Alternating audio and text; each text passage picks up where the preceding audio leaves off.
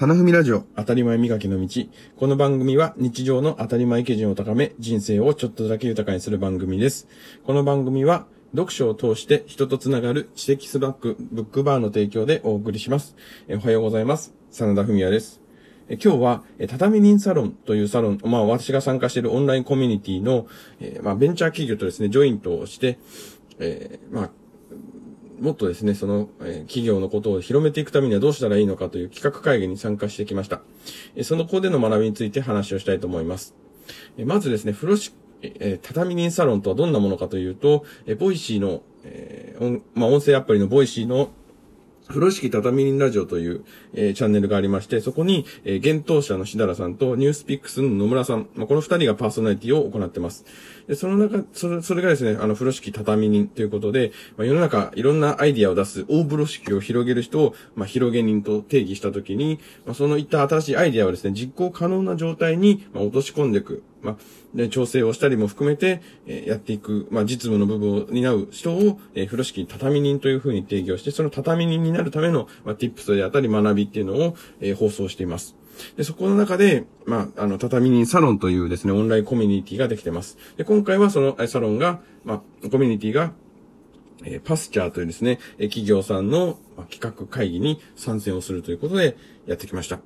で、このパスチャーというあの企業がどういう企業かというと、えエンジャパンというですね、まあ転職とかで有名な、あの会社さんの中に、まあ新規事業として立ち上がったもので、え主にですね、その、フリーランスの人向けの、まあ、あの、請求書であったりとか、あの、領収書の発行っていうのをですね、まあ、オン、オンラインでできるような仕組みを作られている。まあ、サースというですね、まあ、ソフトウェアアザサービスという、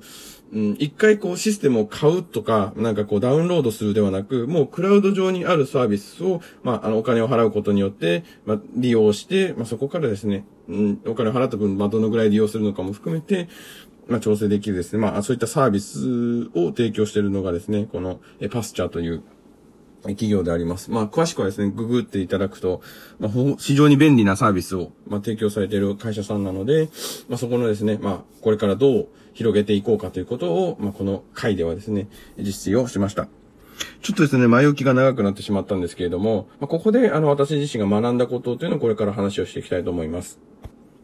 はい。でですね、詳細は、うん、お話ができないと思うんですけれども、まあ、ざっくり、まあ、その抽象的に、部分的に言うとですね、やはりいろんな、まあ、バックグラウンド、働、働き方や、まあ、企業も含めて違う人が集まって、まあ、そのサービスを広げるためにって考えたときに、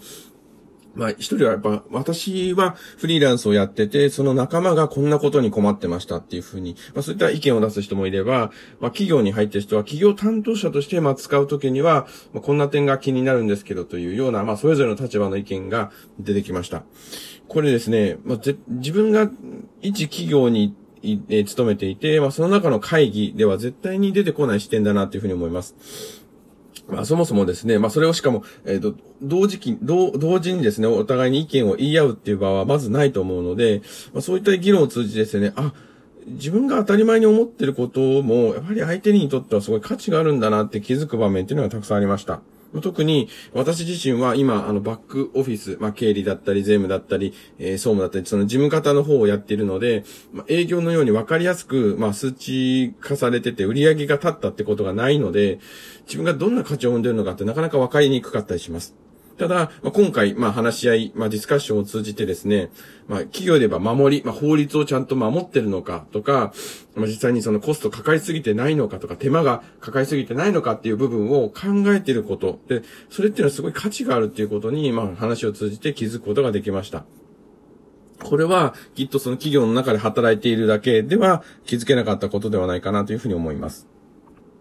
よくですね、まあ、アウトプットをした方がいいって、まあ、様々な場面だったり、いろんな本で書かれているんですけれども、そのアウトプットするえ場面って言いますか、場所っていうのも非常に大事なんではないかなって今回思いました。というのは、やはり自分と違う環境で働いている人とか、違う、ある意味違う考えを持った人に対して、まあ、自分はこう思うっていうことをですね、伝えることによって、あ、なるほど、その視点はなかったです。であったりとか、あ、あなたはそういうことを大事にしているんですね。私はこういうことを大事にしています。まあ、ここの部分がお互いいいですねっていうことが、その場でリアルタイムで返ってくるっていうのが、まあ、このような、まあ、オンラインコミュニティのイベントであったりとか、まあ、ある意味その企業さんとのコラボレーションをする場、まあ、今回本当特に具体的な事例があったので、まあ、そこでですね、自分自身の仕事を見つめ直すことができました。